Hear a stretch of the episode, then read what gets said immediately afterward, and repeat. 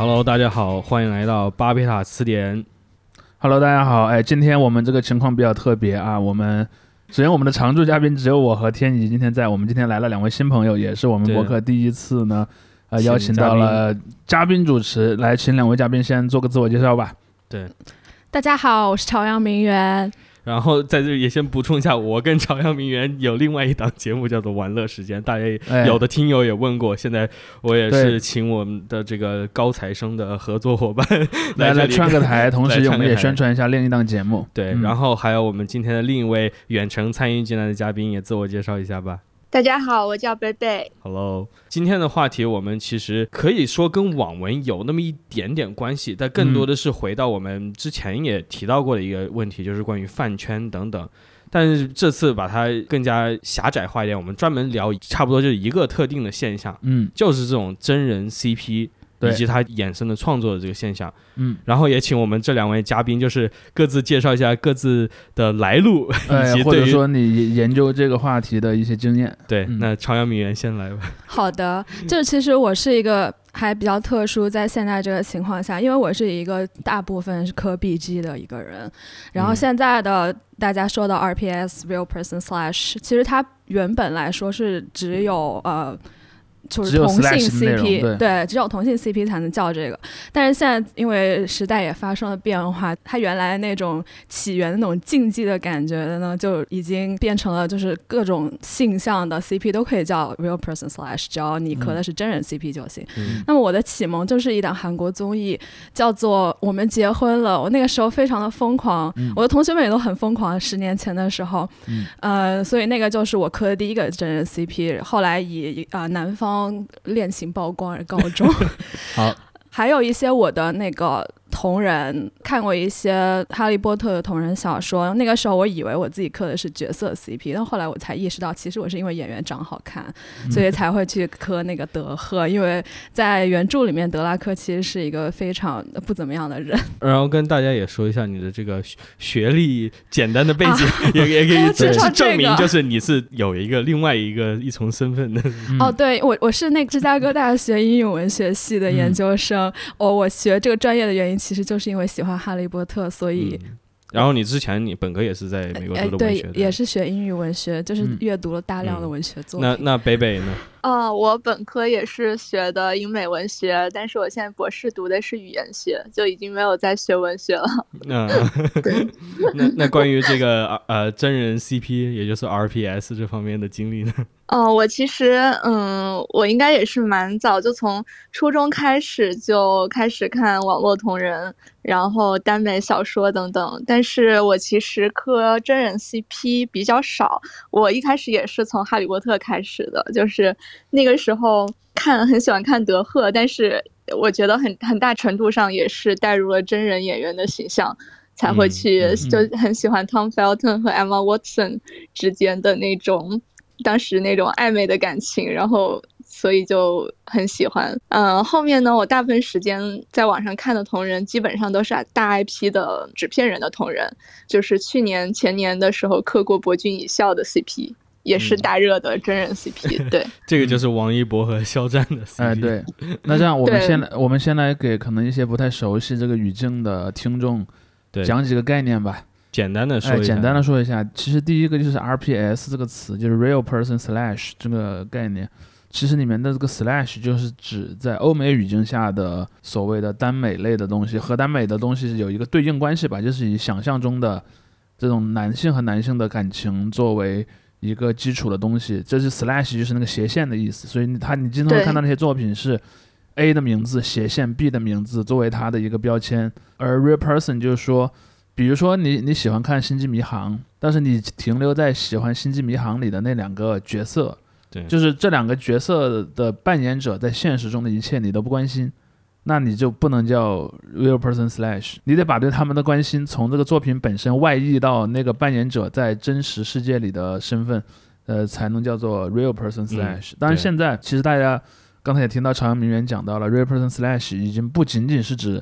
呃，这种男男关系的东西，你在现实中看到的一切，就是真人世界里的人都可以所以这个嗯。是一个第一个概念，所以我觉得更它更多的像是一个叫什么 real person couple 这样的一个概念。那 couple 不一定是、是男男或者男女，嗯嗯，而且就是刚才最早也说了，就像什么 BG 这个词，我其实现在见的很少啊，就是指这种男男女关系为主题的这种作品嘛。其实就是最正统的言情小 对说，对就是里面的感情是发生在 男最人和女人传最传之间的。对。然后然后就是还有所谓的 BL，就是所谓的腐向的耽美向的男男之间的，然后 GL 就是对女女向的百合所谓的。所以这是我们刚才讲那个简单的概念。但我们其实刚才我们的两位嘉宾都体现出了一个共同点，就是说他们其实在对这种真人 CP 的关注，其实最早都是和去看呃网络小说也好，或者看一些小说的原作，因为其实《哈利波特》大家不认为他们是网络小说嘛，但可能有很多他的同人被认为是网络小说。其实这一点可以，嗯呃，对，可以看到一个我我自己比较好奇的一个点，就是说这种完嗯完全基于一个虚构作品，这是几乎大部分的真人 CP 的出发点嘛？在你们的经验中，对于你们两个人来说吧，对以及你们看到的其他的朋友来说，嗯。嗯，对我来说，我觉得就是完全基于文字作品的那种同人创作，其实不是那么容易的，因为你在一个原著的基础上，就比方说他给配角的描写其实很少的，就你很难去给他塑造一个很完整的外形啊，或者是他的经历啊什么的。像哈利波特，他肯定是因为电影的影响力也比较大，然后演员的本身的形象可能选角选的也不错，所以他在很大的程度上影响了这个 fandom 的一些创造。嗯所以我觉得一个作品，它在没有真人演员演绎的情况下，他引起这么大的同人创作的可能性会稍微小一点，因为像欧美的同人的起源也是电视剧嘛，嗯就嗯不是说嗯是小说，所以我感觉还是可能要有一个演员的那种塑造会比较好一点。对，确实因为同人创作它。它有时候会比原著可能对一些配角会挖得更深一些，因为它其实借助了原著已经设定好的各种背景啊、性格啊什么的，所以它可以不需要再去重新建立主角人物性格，它可以把更多的笔墨放在去创造一些他们的其他故事情节啊，然后包括他们的心理描写等等。然后我觉得就是，尤其是当这个原作已经被拍成电视剧，或者它原作本来就是电视剧的情况下，它原原来的形象会更加立体一些，所以给同人创作的就是那个基石肯定会更加坚固一些。嗯，然后确实会发现那些就是特别出圈，可以说出圈吧，就是说特别大面积的同人创作，很多时候都是发生在小说被改编成电视剧或者电影之后。嗯，那我们就聊聊一聊从比如说真人扮演角色到真人本身的这样一个转变。嗯，就是我们一开始，包括常远明一开始说这个德赫，德赫，然后对对，他这个还是更多的是汤姆·菲尔顿作为德拉克·马尔福和艾玛·沃森作为这个呃赫敏的他们的形象在荧幕上，而你对他们本身的这个个人的没有那么投入。你会看到他们的就是会说发糖，但是他们是感觉是在以角色的这个身份在进行这些网上的互动。其实是非常混淆的，嗯就是像比方说我们从小看的那种德赫，他们甚至在德拉科的那个外貌描写上都已经很混淆了。比方说原著里面德拉科是银色眼睛、灰色眼睛。但因为汤姆·菲尔顿是蓝色眼睛，所以很多中国的那个德赫作者他们会写他是银蓝色的眼睛，就这不是德拉科对吧？这这其实不是 罗琳写的德拉科，应该说不是小说原作里那个角色，而变成了那个电影版里的那个角色。和小说一个结合体。对，有一个结合。然后就是说，他们在那个基础上给德拉科的一些性格会有一些发展。比方说，他明明是一个很有偏见的一个那种春血巫师，然后他会骂他泥巴种啊什么的。但是呢，他们就会觉得其实他心里是有一个柔软的地方。但你这是从哪里看出来的？就很有可能那这嗯就是这我我我比较好奇的逻辑就在于这个，比如说你觉得说在这样的一个过程里啊，这个角色被带上了一些原本不来自于原作中的特质，那么这个时候。这个新特质会更多的来自于那个演员呢，还是更多的来自于粉丝共同体的一种想象？我举个例子啊，比如说我是一个粉丝，我就是一个颜狗，我就喜欢好看的角色，但是原作里那个好看的角色是个坏人，然后呢，我就要给他编一些好的特质上去，显得我不是一个喜欢坏人的人，嗯可能会有这种心态了。但是嗯我想说，在这个过程当中，我去为他寻找好的特质，更多的会从那个演员身上去找根源呢，还是我自己干脆就直接凭空给他创造一些东西呢？在德拉克的这个情况下，绝对是来自演员的，因为他首先他的外貌是来自演员，在书里面没有没有说过他长得帅这一件事。对，所以描描写，我记得经常会写他就是尖嘴猴腮之类的。对对对，然后讲话就是脱腔脱调。对，所以这个就是一个粉丝基于真人演员的颜值上面一些美好的发散。所以这是我对嗯这一个 CP 的感觉。对，如果原著描写很帅的话，我觉得也会引发粉丝去给他去构建一些好的性格，我觉得这个也是会发生的。对，嗯，那就是我们现在再进入一个这种不那么混淆的，就这个分非常分明的这个从角色嗯。移到真人的一个 CP，就是北北之前提到的这个博君一笑。我我我觉得他其实可能也没有那么清晰，至少在他的当，啊，对。我认为后期会变得很清晰。对，但是可能在他最早的时候，大家可能都知道这这个 CP 的最初的起源其实是来自于一个电视剧嘛，嗯。而这个电视剧同样它也是有有一个小说原作的，当然可能在它变成电视剧之前，那个小说原作至少是没有那么大的进入到这种就所谓的同人的这个视野当中去的，它也是一个很火的作品，但可能没有那么火，但可能这两个角色，尤其是这两个演员的选角，可能为这个 CP 变火起了一个很大的作用。当然，在原作里它也有一个 CP 关系了，但是呢，你会看到，就从这个 CP 名你你就能看出来，这个 CP 名甚至都不是像我们前面讲到的德赫色名字是以角色名字来命名的 CP，博君一笑干脆直接是用演员的名字来命名的 CP，这个我觉得就是一个比较有意思的现象，就是说，呃，你们在关注的过程当中有没有关注到这样一个过程，就是说这个 CP 从那个角色往演员身上转变的这个过程？嗯，在这种腐向真人 CP 中，我觉得博君一笑算是原著和演员分的最开的一一个例子，确实是这样。原著，因为它原著那个望线的 CP 已经被写的比较完美了，基本上，嗯，就是嗯关闭同，该报的仇也报了。嗯对，就是嗯，已经非常完美了。他也会有一些同人创作，但是他的创作基本上局限于就是弥补一些原著的遗憾，因为在爱情方面，其实原著已经给出了一个非常至高无上的真挚的一个 CP 的嗯描写，所以我感觉他发挥的空间可能比较有限吧。然后，嗯，有一点是我个人觉得，我觉得朝阳名媛肯定也同意我，就是所有磕真人 CP 的人，他们这些粉丝，就是因为我们会聊到他们，比如说就怎么去影响他们的真主啊等等这这种各种各样的话题。但是首先，所有的粉丝我觉得都有一个预设，就是觉得他们磕的 CP 是真的。这个就不管是在最早期的那个，嗯，余舟。就是嗯。黄景瑜和许魏洲的那个嗯。CP，、然后包括最近的那个浪浪丁的 CP，虽然浪浪丁是取自那个角色名，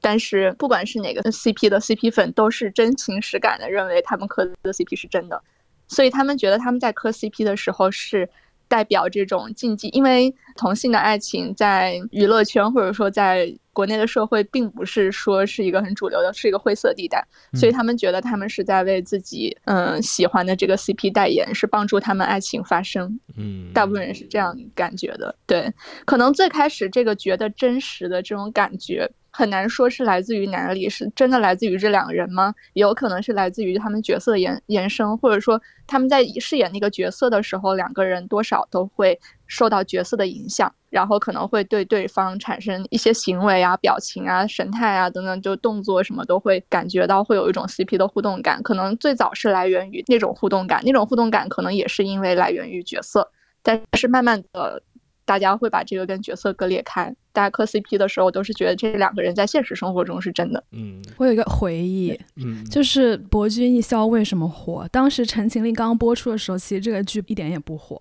他们嗯火是因为片场的一个片花，九分钟的一个片，我不知道我记得对不对，但就是因为一个九分钟的片花，在那个里面，肖战和王一博打闹，大家觉得超级有张力。然后那个打闹是没有再被拍到正片里的，不是正片，那个是花絮，对，嗯。所以是片场两个人的打闹，然后那一段就是九分钟真人的真人对，就是只是他们穿的戏服了，他们穿的那个对。演员的那个那个那个行头，穿戏服，后来那个就片段大肆传播，并且就是一度在豆瓣被称称为九学，就是九分钟嘛，就研究这个九学，所以这是陈情令后来大火的一个，我认为是一个出发点。所以说这个 CP 它是非常建立在真人演员之上的，我觉得它远远不如浪浪丁，因为浪浪丁还有蛮大一部分是从角色出发的。给不了解的听众简单说，浪浪浪丁就是《山河令》的 CP，就是龚俊和某演员，呃。嗯，对，但浪浪丁是取自角色，也是来自于角色，因为大家觉得这两个角色他们的那种性格上就演绎的很好。但博君一笑最开始火就是因为那个花絮，我他可能会被粉丝骂死。当然，可能这可能也正好说明了我们之前讨论的那个问题，就是。为什么在博君一笑这个语境下，我们更多的讨论的是那两个演员，而在其他的很多语境下，我们可能讨论的更多是那两那两个角色，嗯，或者混更混杂一些，对，或者说在两个之间有一个暧昧的边界。嗯，我觉得还有一个原因是因为那个就是王一博的真人还有肖战的真人和嗯原著的差异非常大，我觉得这个也是一点原因，尤其是王一博，就是他原著饰演的那个人是那种很深沉很。嗯，很稳重的人，但是王一博士在现实生活中，他是一个流行文化的代表，但他在原著里边是那种非常具有中国传统美感的那样一个人。他在现实生活中就其实他是跳就是韩舞啊之类的，他本身是个韩国男团的成员嘛。对，所以他整个人的形象就是当你从剧里边再移到现实生活里边的时候，你会发现那种反差特别的大，很难把王一博这个人再当做原著的那个蓝忘机。OK，我我我这儿想那个稍微倒回我们刚才讨论的一个话题，就是说，呃，如果说 CP 粉的呃有一种所谓真情实感的这么一种感觉的话。那么，呃，刚才我们有一个假设是说，他认为在，呃，首先，第一，他推定这两个人之间有有某种真挚的感情；第二，他们认为这种感情在现实中是不为人所容的。而我在支持他，我得到了一种我在支持这种禁忌的感情的这么一种，也不管呃说是快乐也好，或者说是一种带来的一种独特的感觉也好。但我一直以来有一个假设啊，我的假设是。在耽美这样的一个题材，不管这个耽美是小说还是电视剧，还是别的什么形态，而在中国，我认为耽美和你支持现实语境中的男男感情似似乎是没有什么关联的。在我看来啊，甚至于说，我发现有很多的粉丝在他的这个实践过程中，反而是反对这种关系的，比如说。呃，你经常会看到有人说谁谁谁是一个演耽美剧出身的演员，这句话会被视为一个很严重的冒犯，对吧？又或者说，呃，比如说有人说谁谁谁和谁谁在一起发糖了，但可能就会有另一些人马上跳出来说他是直男，请谁谁谁不要那个蹭热度，或者说请粉丝不要那个恶意炒作。我的假设在于说，就很多读者或者说观众而言。他们其实是非常清楚，在中国的不管是从道德上还是法律上，呃，这样的一些同性的感情其实是不太受到那个保护的。所以说，他们其实是有一种我反而要去迎合这样一种主流观点的那种思维。他们这种迎合体现在我其实内心深处我是喜欢这样的情节的，但我又不想让他得到太多的关注，以至于可能比如这部剧被下架了，或者说这个演员被封杀了，所以我要自己磕这个 CP。但我要向全社会否认这个 CP 是真的。我不知道你们有没有注意到，很多粉丝有这样的一种心态，属于自己发毒奶这样。有一点对，因为因为这个其实是会有一种，我觉得是一个很难把握的平衡了。比如说。你老发谁谁谁是同性恋，万一哪天可能监管部门觉得这个人真是个同性恋，把他给封杀了，你怎么办？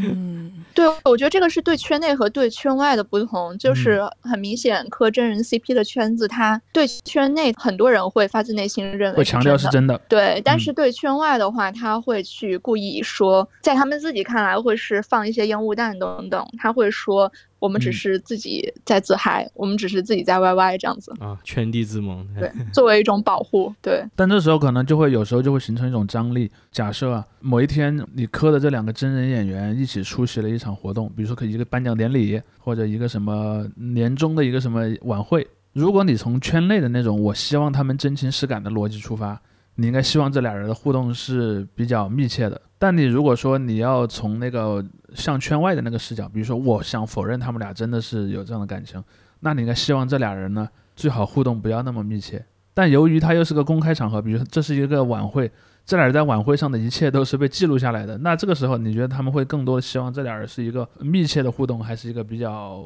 克制的互动呢？像这种情况下，大部分人就会，大部分人其实希望看到同框有互动的。嗯但事实上，你在一个公开的场合，他的互动不可能说很亲密，真的特别暧昧或者嗯特别亲密，对。所以我觉得这个都是有解读的空间的。就比如说两个人如果不互动的话，CP 粉就会觉得他们在互相保护；如果两个人哦就 是互动了，他们就会觉得他们在真情实感，已然后对外就会。说他们只是好朋友这样子。对，就是会从自己预设或者从自己期待期待的那个角，度去？解读它。就是不管有没有互动，都是赢 赢两次。对，都是糖。因为我个人感觉就是 CP 粉其实只爱自己，就他们就是想要的就是那种看到这种爱的那个感觉。嗯，你觉得他们真的在乎这两个人的命运吗？这就是激进的，哦，对不起，但我真的觉得他们其实是很是享受这种磕糖的过程，也嗯可能也会享受一个心碎的过程，也会享受就在追星过程中追真人 CP 中的各种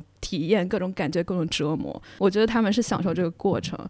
我真的不知道他们对于那两个人真正的感情是一个什么样的心态。其实我我觉得粉丝很难讲说他会真的在意一个自己确实不认识的人，他们更在意的是那个人给自己的感觉和自己产生的联系。你说到这里，我让我想起来，就是我之前呃为这期节目准备，我读了别人现在写的一些关于 CP 啊，主要真人 CP 啊的嗯一些论文，然后他们引用了一些基本过去的一些东西，就是说零五年的时候有学者，欧美学者他就说，嗯，关于真人 CP 这个现象，那时候这刚出现不久，在对于他们来说，然后那个现象一个很关键的一点是什么呢？是在于读者通过这种行为无意的挑战了所谓的这种明星这个概念，嗯，因为明星是一个生产出来的一个形象，对他并不是你这个真人，但你这个读者、消费者的这些创造，反而就是给他创造了，就像你说的这种张力嘛。嗯，所以这个是他们的一个理论基础。但是我觉得你刚才这个常文明刚才提到的这一点，我觉得可能就是大家往往忽视的一点，就是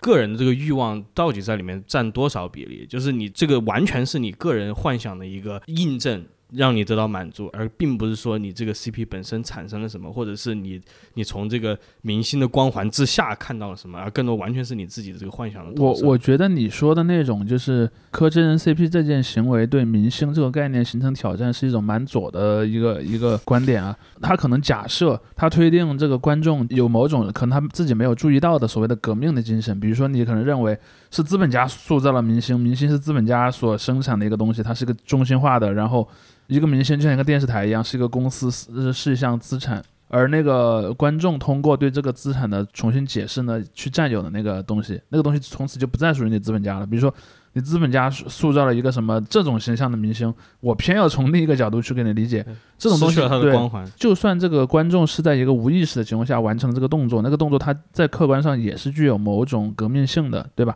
我们推定在欧美语境下他是这么想的，但我个人认为在中国这个故事是讲不通的，因为第一点，在中国的就所谓的娱乐工业里面。其实是高度依赖行政管控的，比如说哪天可能广电总局或者说什么演艺协会来讲说，呃，那个某某某角色，呃，某某某是劣迹艺人，就像最近两天嘛，最近两天那个有关部门刚出了一个名单啊，那个名单上可能有一长串名字，这些人都是所谓劣迹艺人。我反而认为，在中国小说的读者暂且不论，影视剧的观众是非常清楚这个生态的。就算他们可能在二十年前不是很清楚，在此时此刻，在最近的 三五年，他们一定是非常清楚的。所以我认为，在中国，至少第一，这种呃所谓的颠覆或者说去重塑它的这个东西的意义，至少我暂且不说是不是完全没有，但至少肯定是非常不同的。他们并不追求去颠覆那个明星的形象，甚至他们希望自己追的明星形象更加贴合某种主流的要求。我我给你举个例子，比如说。可能到了国庆节了，对吧？啊，我希望我粉的这个明星是最早发那个升旗仪式的视频的，或者我希望我的明星是那个发那个祝福祖国的，或者我希望他被选入今年的某部呃献礼片，他可能不需要在里面演一个很重要的角色，他可能演的只是一个，比如说一个普通的革命青年，但是他能进入到这个场景，就代表着他具有了某种安全的身份。我可以继续，嗯嗯他更像是一种走私，嗯，就是我这一点欧美是肯定没有。对，就是那个明星像个什么呢？那个明星像一个在经营正常的业务的一个，比如说在两个关税区之间的一个班车，我需要那个班车，它最好做的是个很合法的生意，这样它就不会被那个海关员检查。但我每天都在那个车的后座上呢，塞一盒走私的香烟，我一定要抽那个烟。但是呢，我与此同时，我又希望那个车尽量的看起来合法，因为那样我的烟才能不被查。我认为，其实对于中国的很多观众来讲，他可能没有意识到自己有这个心态，但他确实是这么想的。这一点，我认为和欧美那个语境是有非常大的区别的。嗯嗯，确实，因为中国粉丝能意识到，就是官方的权力是很大的，就是在娱乐圈这件事情上，他们一方面很害怕自己喜欢的人突然有一天在这方面会出什么事儿，然后另外一方面呢，又又在寻求官方的保护。所以说到这儿，我刚才突然想到我一个今天特别想聊的话题啊，因为我们前面聊了很多的所谓 CP 粉的心态，对吧？嗯我我希望看到这个两个人开开心心的在一起啊，我希望这两个人不管在剧内还是剧外都是有很深厚的感情。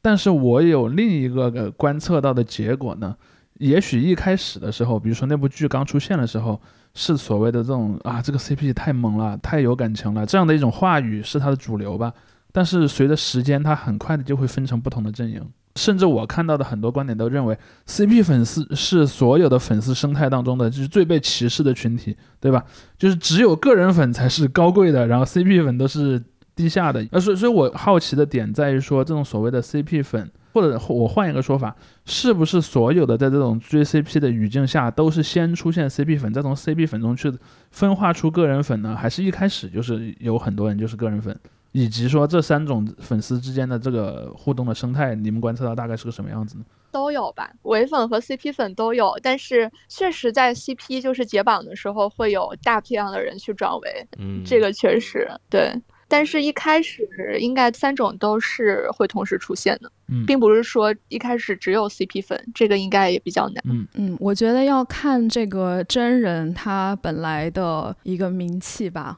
比方说，我追的第一个 CP 就是男方非常当红，女方非常不当红，所以那个时候肯定是首先是大量男方唯粉嗯攻击女方，到后来呢，因为他们表现特别好，所以吸收大量 CP 粉。到了最后呢，那个 CP 粉又会提纯，可能会提纯成女方唯粉，有可能会提纯成男方唯粉。但是我们也有一个说法，就是 CP 粉全部都是本质女方粉。嗯，也不一定同意，但就是他大家会这么觉得。嗯，但比方说到了浪浪丁这种两个人一开始都是互咖。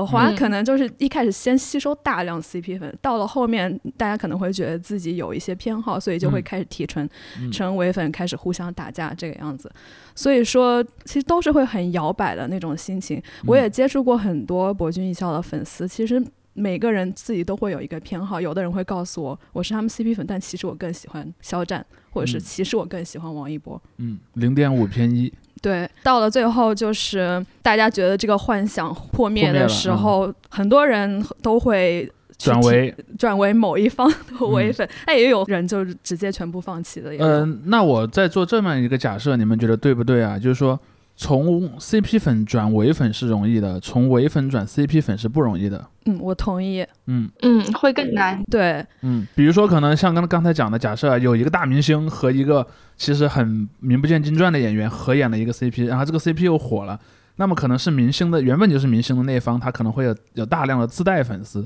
但这些自带粉丝是很难同时成为这个就所谓的 CP 粉，或者说双单也好，因为当然我知道 CP 粉和双单还是有不一样的概念的，嗯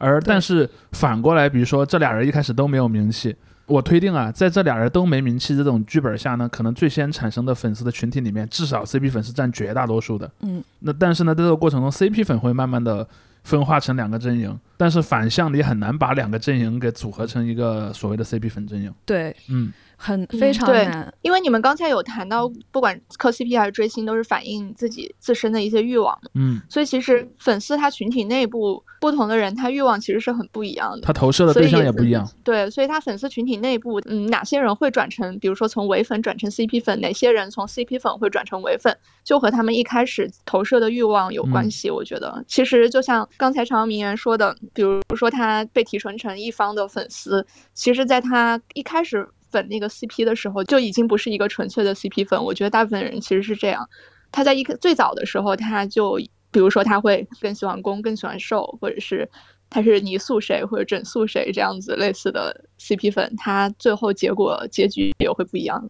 所以终归可能还是看这个读者自己把自己带入成一个什么样的一个角色。举举个例子啊，我可能会认为会有这样一种心态：我把自己想象成其中一方的恋爱对象，会有这样的人，对吧？但也有可能会说，我把我想象成那个人自己，又或者说，我也不想当这两个人中的任何一个人，我想当那个摄像机。嗯，对，所以我认为这样可能就会导致人们在这件事儿里的，因为经常也有讲嘛，有人说什么亲妈粉啊，或者说什么女友粉啊。我认为这可能都是取决于这个粉丝在看这个角色时候，他是把自己带入到一个什么样的情况来看的。嗯，不过我就觉得，就是在我们之前讨论也说，真正你处这个真人 CP，在这个圈里，你不会说。也不会说别人，就是你带入你自己的欲望。我是想成为哪个？就像你刚才说的，就是以那种追星的一个态度说，我想成为谁谁谁，或者是我以一个什么身份自居，而是大家心照不宣的认为，都知道彼此是在投射彼此的欲望，但是没有人会把这个戳破。我认为是这样的。对，而且我觉得这一点回到北北早先谈的一点，就是关于这个灰色的这个概念，因为你之前说他们这种男男之间的感情是一个灰色的。嗯，我觉得还有另外几层也是灰色，就是他们本身作为真人，他们的形象被拿来再创作，这也是一个灰色的。这个我们等会儿可以再聊一下。然后还有一个灰色，就是所谓这种真实、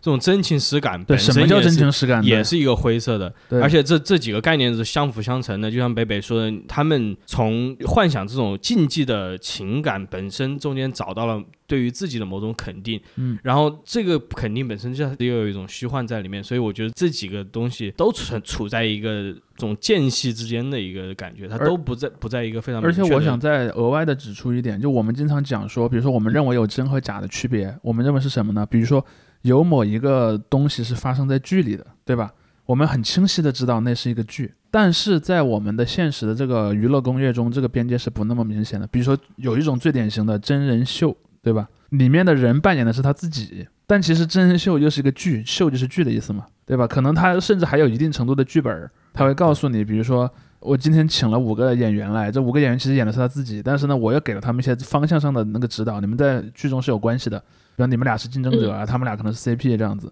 那么在这种语境下，其实他到底是真还是假呢？可能就有一点点模糊了。但我想指出另外一种模糊。就是在真人秀以外，就是在比如说明星所呈现的一种状态，比如说他的个人的微博，或者他出现在机场，他出现在什么颁奖典礼，出现在晚会，其实这也是一种工作场合。因为就一个明星而言，他的私人生活和他的工作场景之间的边界是非常模糊的，尤其是在这个社交网络的时代。比如说，如果是在什么五六十年代，你是个演员，你是个电影明星，你就演演电影的时候，或者你去开演唱会的时候，你是个明星。在那个之外，人们不知道你是谁，或者说人们只有极为有限的渠道。比如说，今天来了一个娱乐记者，把你拍下来了，这个时候你那个状态成为了一个公共的空间。但是有有由于到了现在，这个社交网络的普及，包括智能手机的普及，使得这个边界已经不存在了。那也就使得明星的个人的生活，他到底是一个真人秀呢，还是他自己的生活？这个是很成问题的。就就类似于我，我可以举一个假设，比如说。某两个人他被认为是 CP，这两个人今天可能他们两个人是到达了同一个机场，这本来其实不是一个什么事儿，这是他们完全是私人生活事儿，他们打招呼也好，不打招呼也好，其实没那什么事儿的。但可能有很多粉丝呢在机场拍着他们，那就使得这个候机厅成为了一个剧场，这两个人就不不得不开始去扮演这个角色了。即便他们什么也不做，这也是一种扮演。嗯嗯嗯。所以我认为这种其实是，呃，首先是技术进步带来的这个剧和真实之间的边界变模糊了的这么一个情况。包括你看，现在有大量的那种专业的追星者，对吧？呃，全天候二十四小时的跟着这些明星。是，那北北，你觉得这种灰色的这种存在，对于一个追真人 CP 的人本身，他会有什么样的影响呢？因为我觉得这个其实是在挑战我们，不仅是就是对于娱乐工业的这种真实什么，包括这种对个人情感，我的我的什么样的情感才是真实情感？我觉得这个还是一个更大的挑战。对，我觉得刚才你们早先提到的一点，我觉得还挺有意思，就是说到有一些人，他虽然追 RPS，但是他本身又好像并不是在真心实意的支持同性比如说同性婚姻或者同性恋爱我认为这个在中国是绝大多数人都是这样的。对，好像有时候会出现这样一种就是他不连贯的这种情形。对我个人，其实我也不是很喜欢这种情形。我觉得如果你追 RPS，你应该是。就是如果你相信他们是真的，你应该发自内心的去同时去支持同性的，就是这个相关的权益，嗯对相关的权益。我觉得这个应该应该是自洽的，应该是一体的。嗯，但是好像很多时候会不是这样，所以这也就是不同的出发点吧。有的人嗯可能真的就是想看两个帅哥在一起，觉得很帅很萌，然后很快乐，自己快乐就行了。我我还注意到一个点，因为你们嗯两位都有很很多的对英美的这些 slash 的这个研究，我想指出的一个点是，似乎在中国而言啊，他们是很强调这个 slash 关系里你的性别角色的，就谁攻谁受分的特别的明晰。但是我据我的观察呢，在欧美语境下，这件事儿是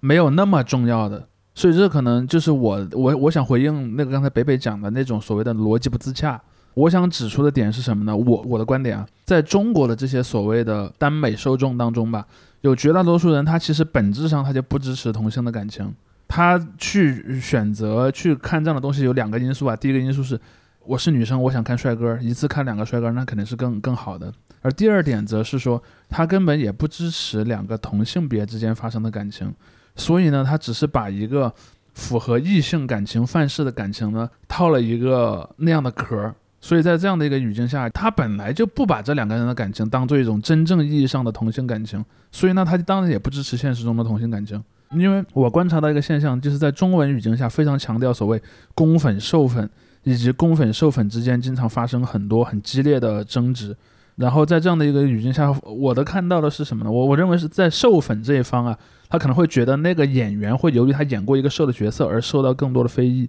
或者是公的那一方可能会觉得啊，这一个你不要来蹭我们热度这样的一些感觉。所以我认为这里面可能是有一个非常强的一个被遮蔽了的一个一个一个因素在里面，就是他们并不喜欢的是一个真正的同性感情。对，我觉得这让我想起了之前肖战的那个事件嘛，嗯，就是那个事件最最初始是因为肖战的粉丝不满那个泥塑的塑造，嗯嗯。是这样吗？所以其实能感觉到他们并没有很开放的那种，对，就是在感情上、性向或者性别上这种观念其实是非常保守的，所以很大一部分人会觉得泥塑是一种侮辱或者怎么样。嗯。其实很奇怪，因为也有很多人会有很多他们在在同人的世界各种描写、各种设定都是很常见的，就是大家的开放程度是超越想象。可是实际上呢，很多人的观念就是非常保守，所以我觉得这个里面其实很割裂的。因为我自己不怎么看腐的同人，嗯但是我觉得这里面嗯可能有一个因素，恰好是由于我们在我们所生活的这个环境的现实相对是比较压抑的，嗯所以他才要去把一些这样的一些想法在虚幻的空间中去呃释放出去。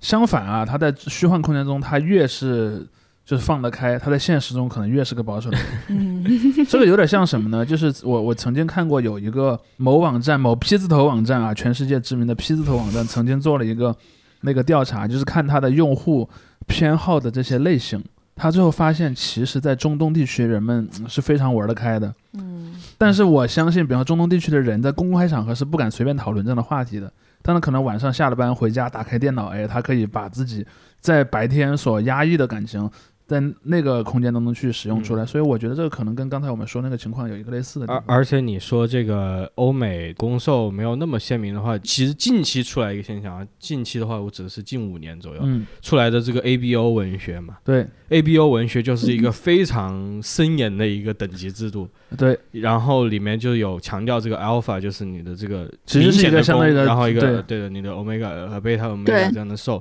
但这种形象，我觉得也是因为，可能你可以在这里说是反映了社会生态的某种变化，这种嗯性别角色和社会风气的一个冲突啊，传统性别角色的一个慢慢的瓦解嗯等等等等。但是就确实这个类型跟我们以往，比如说你看那种 K slash S 这种最传统的嗯星际迷航的 slash 还是完全不一样的。对就是 ABO 感觉就是把生理决定你在爱情中的地位这一点，就是放到无限大的感觉。嗯，对 ABO 的里面设定就是你这个呃属于不同的族群，你这个角色嗯属于不同的族群，你就会有带有一定这个族群它不可抑制的一些特色，比如说 A 它就会有不可抑制的这个发情的倾向等等嗯等等。但是我其实也好奇一点啊，就是关于所谓的这种耽美啊，或者什么样类型，包括真人 CP 的这个二创里面。就为什么大家玩得开呢？就除了刚才我们说到的这个是平常压抑的一个欲望的投射，它为什么就是感觉比一般的还要玩得开呢？我 我有一个，我先说一个我的小猜测，我的小猜测是什么呢？就是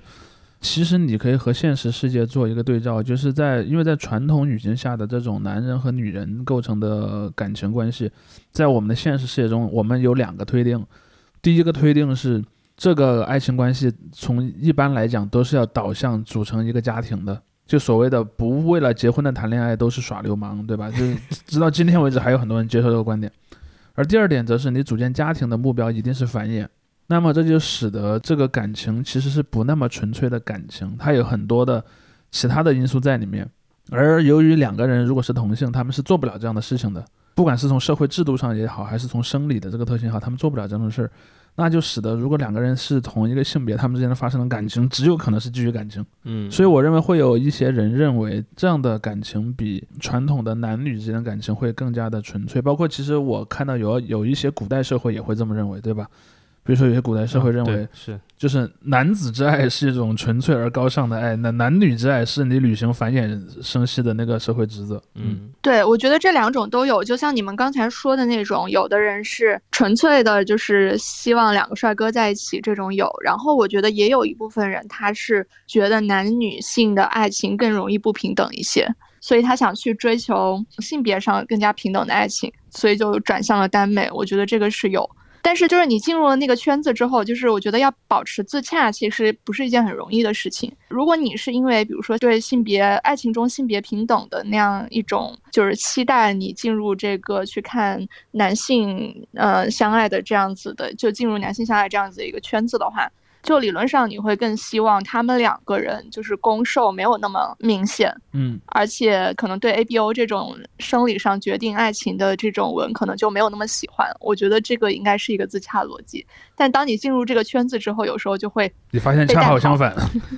对，然后嗯可能就会突然把两个男性最后也变成了一个攻和一个被凝视的受。然后嗯最后还是变成了一个其实虽然是同性，但是在性别上并不平等的这样一个两个形象。对，其实就相当于你写了一个那种很老套的言情故事，然后强行说里面的女生是个男人一样。对，我觉得大家对那种文艺作品的消费，其实非常反映大家对这个社会的一个一种反馈。嗯因为我据我对豆瓣那个小说打分析 小组浅显的观察，我觉得那个小组是整个豆瓣最激进的小组，没有了。就在性别问题上，他们确实非常的激进。嗯。而且我我在那里那个组里面学会一个新词，就是 GB，因为我们平时说的男女的那种 CP，我们是把男放前面的，对，现嗯在就是女放前面，虽然就它也有那种一些就是生理上的那种说辞，但是就是整体用一个更大的一个概念来说，就是 GB 可以说就是女性为强势的一种呃那种，我 CP 我想起来以前在那个晋江上有一个术语叫做女尊，啊，对对对，它大概应该是那么一个意思，对吧？嗯，有点和它有不一样对。它的区别在哪里？那个讲一下。嗯，就是其实对于 GB 这个呃这个定义，大家还在争执当中。就嗯有的人说是，比方说那个是要在进行性行为的时候，比方说女生要这可以讲吗？呃，可以，就是就女生要通过某个方式对对男性进行插入的。对对对，要说它 有这个是最细节的定义。嗯然后再更大一种的定义呢，就是说女生是占主导地位的，嗯。在这个关系里面，就嗯。但她并不一定。理层面上占主导地位。对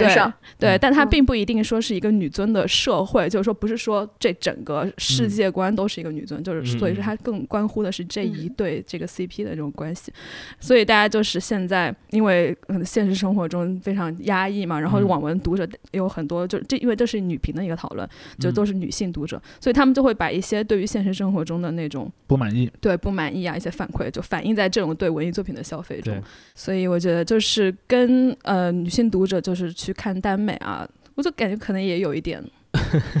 就是一种呃所谓的仪式性的反抗嘛。嗯我们说到这儿的话，RPS 在这个二创的过程中，其实它又是把这个真人变成了某种纸片人嘛，就变成了一个虚拟的形象了。我们又感觉回到了这种传统的 Slash 创作的这种语境里面。但是就是我我我有一个另外一个观察，就是关于所谓这种 CP 啊、处 CP 这种语言对于现实生活的一个影响，就是别人有时候发帖嘛，就说现在看现在小学生、初中生，就是男女之间交往，他说会说。呃，处不处 CP？但虽然他肯定不是那种我们新鲜讲的那种 CP，他可能就是一种大于朋友的关系吧，或者很好很好的朋友，只不过他找不到更好的一个词来描述这种男女之间的关系。他会说我们来处个 CP 啊，怎么怎么样？包括甚至就是在我们在玩网游的时候都会见到这种情况。我觉得这个也就是反映了大家其实已经对于传统的这种爱情啊什么的观念，就是刚刚竹溪讲的这种同性之间什么纯粹爱情，我觉得现在其实已经。甚至都跨越了那一步，嗯，他们的爱情都不是所谓纯粹不纯粹，他们那个也只是某种东西的替代品，而大家还在寻找一个更精确的替代品。我突然想起了一件事儿，你刚才说这个，我想起了一个很有意思的东西，就是大概在呃零几年的时候，呃，因为最早的网络游戏是是从单机游戏来的嘛，所以最早的网络游戏里面，对于玩家和玩家之间是什么关系的这件事儿是没有做特别明确的定义的。其实就相当于一群人在同时玩一个单机游戏，很多游戏最早是这样的，所以你会看到早期的游戏它往往是这样，它会设立一个类似于比方说工会或者说家族或者说类似一个概念，就是我们所有人是同一个共同体的成员，但这个是个共同体内部是同质的，是同质化的，我们每个人扮演的是一样的角色。但我发现其实到了零几年的时候，我不知道在欧美语境下，呃，这个事儿有没有做，因为我据我观察，大部分是没有。但是在中国就出现了在游戏世界中的这种婚姻关系，比如说像《梦幻西游》，对吧？大家都知道《梦幻西游》里面有一个结婚的这么一个功能，包括后来我发现有很多的国产游戏都有了类似的功能，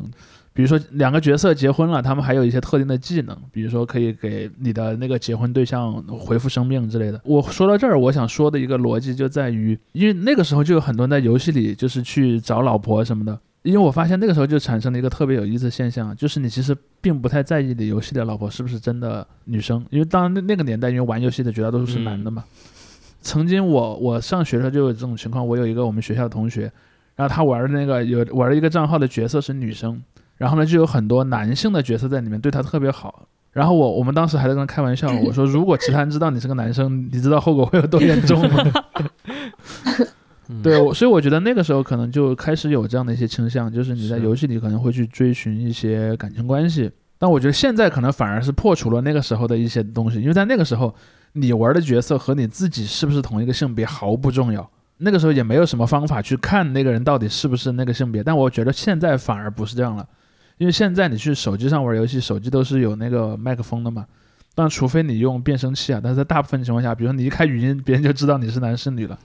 但是我还是发现有很多人会去游戏里面寻找这种所谓的 CP，嗯，这个确实是很普遍的了。对，其实我刚才就想接下来说的一点就是，人们对于这种 CP 语言，就是年轻一代人呢，就是对于 CP 语言的这个化用等等，我不知道是一个。刚才我提到，也许进步一点的方向，就是他们在挑战这种传统的资产阶级的布尔乔亚的浪漫爱情，怎么的？还是说这个其实把他们的爱情观或者这种自我表达观，或者自我就是对于跟他人之间的连接这个东西的想法欲望，把它给刻板化了，把它套进了一个更加可能比资本家那个壳子更坏的一个壳子里，也不是更坏，就是也是一个一个至少不太好，甚至更稳固的一个概念里面。北北，你你也提到过，就是你觉得真人 CP 啊，特别是二创，对于本身的读者创作者也有一些坏的影响，体现在哪儿呢？其实就同人创作，它其实因为它的那个角色形象啊，什么都是有一个预期的，读者和创作者都是有一个预期的，嗯，所以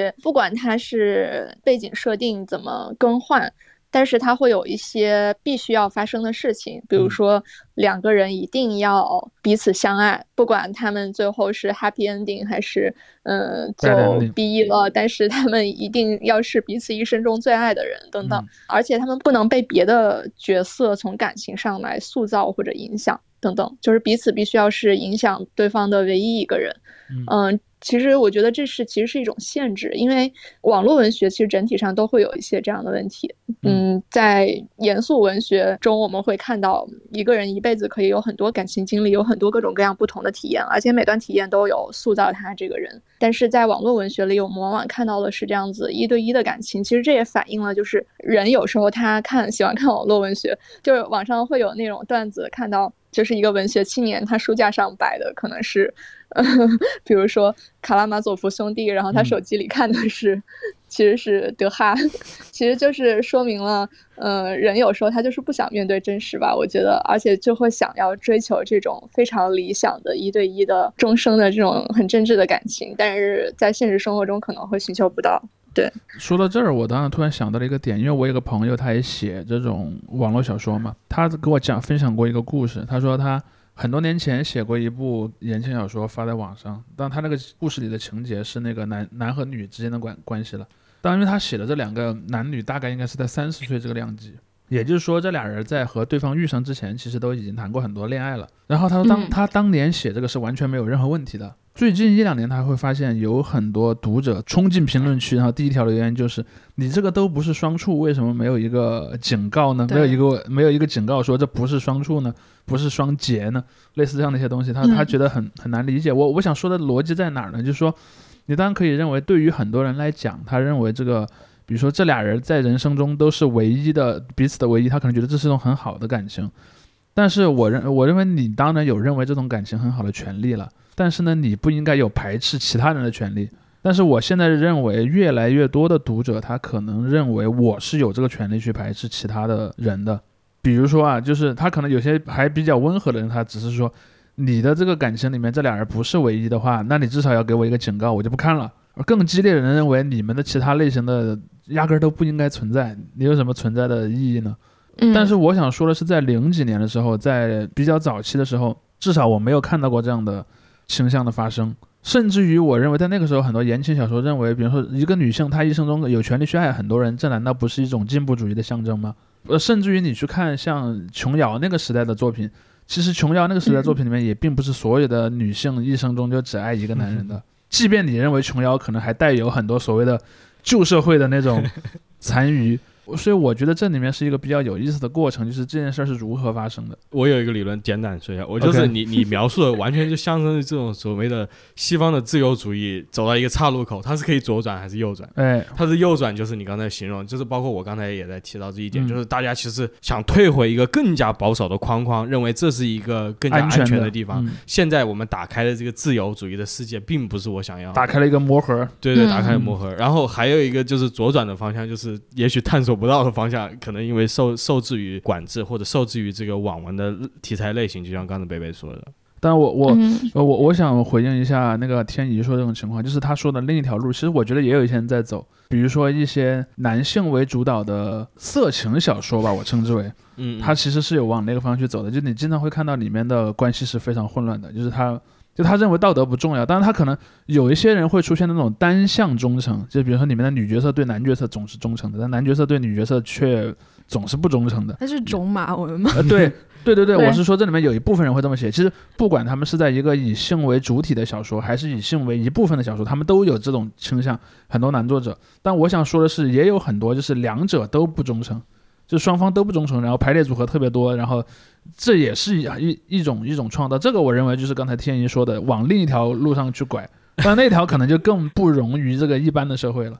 相反，我认为如果你要倒车倒回去，是更容易被接受的。就是比如说，假设你现在是一个文化部门的官员，你要决定一部小说应不应该被禁。当一部小说它别的地方都一样，但是 A 小说它里面的所有的男女的关系都是从一而终的，而 B 小说当中那个关系很混乱，你我认为你肯定会更倾向于把 B 小说禁掉。所以我认为在这一点上，他可能也有一种去适应外部这个社会的压力的这么一个因素在里面，嗯，还有就是原来的晋江文的尺度是可以更大的，非常大。据我所知，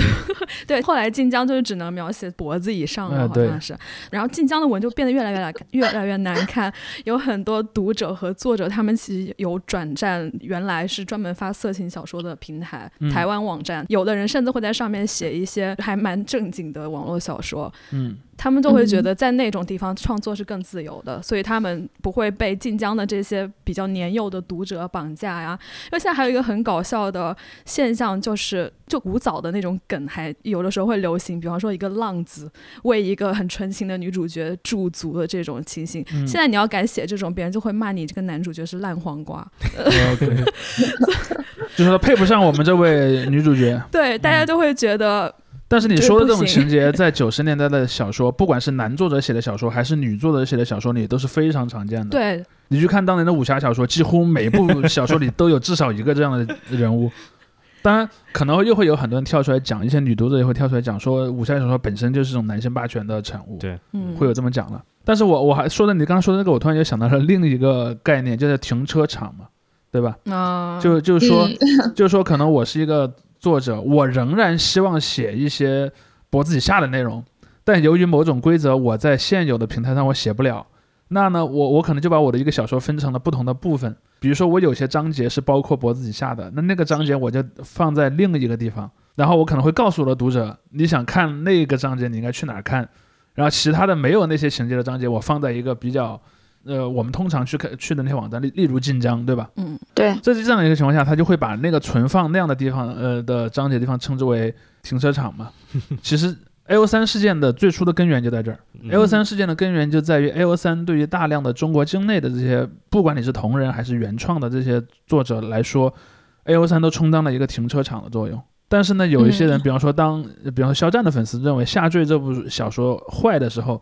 他可能发现了一个问题，因为 A O 三是一个国外的网站嘛，只要作者不愿意删，你没有任何手段把那个小说删掉。所以我要做一个什么方法呢？我把那个网站删掉，对吧？我把那个网站从国内能上的这个范围内删掉，从此我就眼不见心不烦了。我觉得这其实就这个故事本身说明了很多人的心理是怎么怎么来的。嗯嗯比方说这些读者的审美偏好和他所在的这些网站的管理规则，其实有一种互为成就的这么一种一种一种状态。当然，这里面还还有另一个因素，就是监管的因素在里面嘛。嗯，嗯嗯嗯，对，但我今天还有一个特别想聊的一个一个地方，就其实之前我们也提到了，就是在国内啊，呃，我们如果不讨论 BG，我们只讨论那个那个男性的这种 CP 的，就所谓真人 CP 的话，其实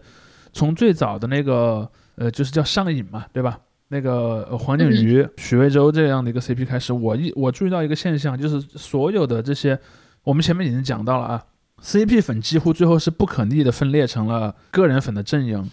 而我想说的是，它再往下一步呢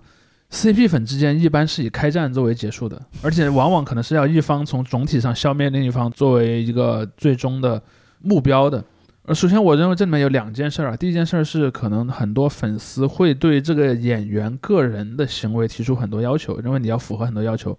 第二点就是说，当有一方没有遵守一些要求的时候，另一方会发动非常激烈的一些手段，比如说我去找这个人以前有没有讲过什么不对的话呀，甚至有些还有造谣的，对吧？我就是在想这样的一种心理，就是说，呃，他们我凭什么觉得自己有这个权利去限制这个演员在真实里的呃言行呢？对，首首先是一个预设嘛，就是 CP 粉，他们觉得他他们 CP 是真的，至少在那个时候他们觉得是真的。那么谁先做出破坏这个 CP 的行为，在提纯过程中很有可能就是呃道德有亏的那方，嗯，对，因为就相当于你是那个首先破坏了这段感情的人，你是那个先退后退缩，然后先说不的那个人，嗯，所以另外一方就会得到比较多的同情，然后会有更多微分转过去，就是这样。所以他这个过去的这个黑历史被挖出来，也可以被视为他主动或者不主动的把自己的这个泡泡给戳破了。嗯，一般黑历史在挖出来，一般都是转为之后的事情，就是嗯因为已经有人转为了，而且转为之后回踩。啊，会比其实会比黑粉更有利，因为其实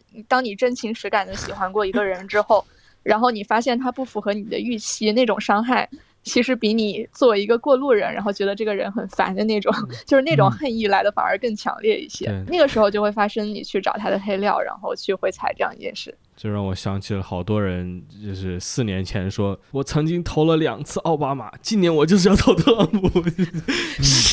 脱粉回踩嘛，这就是 呃纯粹就是那个什么铁锈州的很多白人就是这么想的。嗯嗯但说回我们说的这个例子里面，比如说你看像我认为像肖战、王一博这样的一个关系里面，就经常发生这样的事儿。因为我我作为一个我不看这类东西的人，我都偶尔能在网上看到这两这两群人今天怎么又打起来了这样的感觉。包括说呃刚才讲到的这个龚俊的这个 CP，其实今年今年《山河令》嘛，其实其实年初一度有人说二零二零一年会出产很多 CP，但后来由于一些调控政策没出那么多。但是《山河令》已经出来了，出来之后你会也会发现，那这两个演员的粉丝快速的经过了一个提纯分阵营之后，然后爆发了很激烈的冲突。我觉得这正好是一个很好的收尾点，就是主席你刚才提到的，现在我们国内的这个政策进一步收紧之后，嗯特别是在微博啊和这种嗯社交网络平台里面，对于明星啊这些新闻总体的就是大幅减少，嗯，让大家的这个所谓的 CP 素材变少了。变少很多。嗯，各位嘉宾对这个目前的这个，生生态有对我我什么对我我说到这儿，我正好也就想到了这一点。如果说假设啊，现在有关部门不让再播新的耽美剧了，那么如果到了明年，因为我理解，对于很多 CP 粉来讲，有这么一种心态啊，就是会喜欢 CP，会喜欢或或者说会喜欢男男 CP 的人，作为一个群体，他是不太变的，他就是那么一群人，但他可能隔一会儿需要一个新鲜的 CP 让他们去喜欢。但如果有了，比方说现在开始不让播这样的电视剧了，那么他们未来会从什么样的地方去寻找新的喜欢的对象呢？我说了会不会把别人后花园给铲了？没有，你可以说啊你你可以不说具体的东西，你可以说一个大概是 是什么样的类型。嗯，养养呃养成系男团，OK，但养成系男团现在也不让播了。但大家已经已经有了，已经有 OK，哦，就已经有的这些可以接着用下去是吧？对。嗯，而且就是我觉得总是会有的，因为娱乐圈资本家也要赚钱嘛，他们肯叉叉是抓不完的。嗯，对，我们 CP 粉是杀不完的。对，就其实跟我们讲的一样，全网秀粉三百人，就是看选秀的人，也就是那一批，我们嗯也是要一次一次的去投入这个事件中。现在不也没有了吗？我国内没有了，我就看哎韩国的嘛。说到这个，我突然又想到了一个一个点啊，就是说，其实大家都知道，那在博君一笑这个梗里面啊，其实双方都是男团成员。对，都曾经是。当然，王一博那边就是他本身是一个中韩联合的这么一个项目嘛。其实肖战最早是一个通过一个选秀节目产生的男团成员。当然，我相信百分之九十九的观众没有看过那个选秀节目，嗯所以我就在想啊，就是你看肖战的命运是很好玩的，他没有跟他原先那个团里的人以那种比方说男团内的那个什么团内炒 CP 而火起来，最后反而是到了一个电视剧里火起来。我觉得这个是一个挺特别的一个一个过程吧。嗯嗯，那个时候还不流行这一套嘛，就是男团 CP 好像是从偶像练习生这大概一八年以后的事儿嘛，一八年一九年以后的事儿。对，嗯，他们那个时候也都有自己的男团 CP，其实也是有。哦，对对对，是有的。他缺少那种素材的支撑，因为嗯他们那种他们那个就是节目一起上太不火了上节目的互动太少了。对你一起拍了一个电视剧，然后花絮都有几百个 G，对吧？我突然我突然又想到一个一个问题，就是说，我们假设另一个剧本不是博君一笑，是另外一个剧本杀，比如说有一个男团成员，他本身在他原来男团里面有一个 CP 的素材，但是呢，他接了一部戏，在戏里面他又有了一个 CP，那么这个行为会被视为破坏了那个唯一性原则吗？那肯定。肯定的，对，肯定，但是就看哪边的 CP 粉势力更强。哦，我觉得就是因为之前靠单改 CP 走红，其实确实是一个流量密码，很多艺人肯定也感受到了。我觉过去五得他们年内很多，对他们接戏的时候肯定会有这方面的考虑，可能就是说我靠这一个 CP 大红，我下一个肯定不会再去挑战这个，因为它会影响我原本有的粉丝基础。嗯，我确实也没有看到因为一个单改剧红的人，他去接另一个单改剧，嗯好像也没有这样的例子。所以他们就把单哦，改，剧视为一龚俊是，第二部，其实，嗯啊，对他第一部没红他第，一部没红。对，所以说一个演员演单改要红只有一次机会，对吧？你第一次没红，可以第二次红，第二嗯次红了你就没有第三次了。嗯，反正就是红。我的意思就是红只有这么一次机会嘛，红了就不能再演一个 CP，是的，对吧？那那如果红了之后还和原来那个搭档，我做个假设，就假设陈情令拍的第二部呢，是 OK 的吗？大家应该会高兴死吧？觉得不太可能啊！对，我但我觉得我不我不是我觉得我不是说事情不嗯太可能发生。我知道，我我嗯我不是说嗯这个事儿可不可能发生，我说假设在它发生的前提下，对于粉丝来讲是会是一个什么样的心理？那对于唯粉来讲，可能会有点崩溃，我觉得，对，因为唯粉大部分人会预设另一方是一个坏人，然后是在、对，如果如果他们俩二度合作的话，可能会全提纯成 CP 粉，以后就是很难解绑了，基本上。啊懂了。那嗯，CP 粉应该是高兴死吧？这就是一个完美的售后。但可能就有一个问题，比如说那个我们假设的那个场景下，那个 CP 粉已经被提纯完了，就 CP 粉这个池子里面已经没有玩家了。假设我有三个池子啊，A 的粉丝、B 的粉丝和 CP 粉。原先最早可能开始的时候，那个池子里面大部分呃就是 CP 粉那个池子里人是最多的，另外两个池子里人是少的。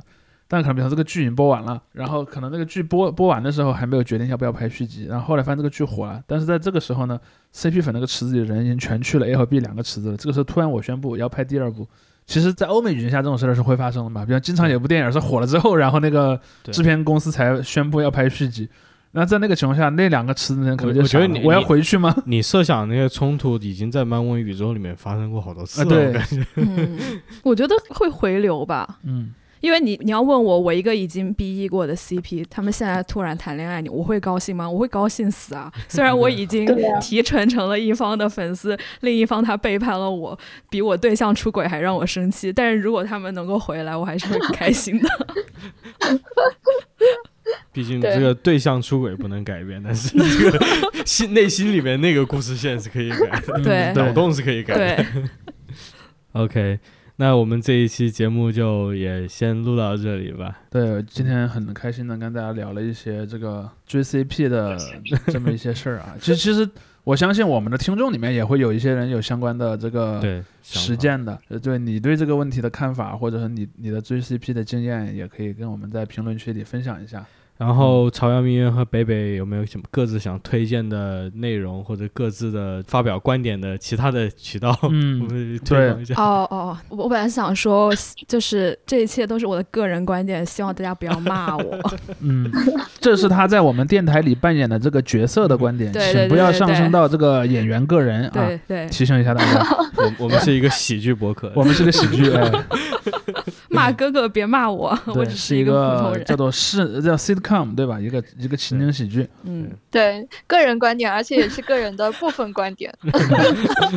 是嗯呃，对，你们有没有什么推荐的东西？对对对比如说自己呃，的节目，不管是推荐的这样的 作品也好，或者说你推荐对这样的行为的研究，比如说大家都知道，其实这个研究基本上还是放在文学研究这个框架下去做的嘛。比如有没有一些推荐可以给给的给大家读的书，包括一些相关的东西都可以。或者一些特殊的作品，还要推荐就现在进入你脑子里的概念，你都可以推荐给大家。那是只能推荐德赫同人了呀。没有没有没啊有没有，便是想不起来。嗯，那个，请博士推荐一下。我更没有，我。已经脱离文学研究很多年了。但是我我觉得就是，其实就是一个普遍的现象。当你在一个圈子里面待久了之后，你的话语，然后包括就是你的思维模式会越来越局限，越来越狭窄。我觉得其实就是可以多去看看，多去尝试不同的 CP。我觉得这个其实也是也是有好处的。嗯，嗯，这个反而是一种结构上的左转的。你要 你要是进一步的多元化，你进入一个 meta 多元化。哦，不一定，对，不一定是说在那个情节啊或者什么嗯这、这个方面去而是在多元化模式上，但是对吧？对对对，嗯可以去感受一下。嗯，我嗯觉得，我觉得我个人的话还是很喜欢看大 IP 的嗯同人作品，因为里边的排列组合 会比较多一点。嗯对，然后然后感觉不同的张力，嗯，不同的都有不同的魅力吧。嗯，嗯 OK，OK，那我们今天先到这儿。也感谢我们两位嘉宾。哎，也感谢我们的听众。谢谢大家，哎，再见。拜拜嗯，谢谢大家。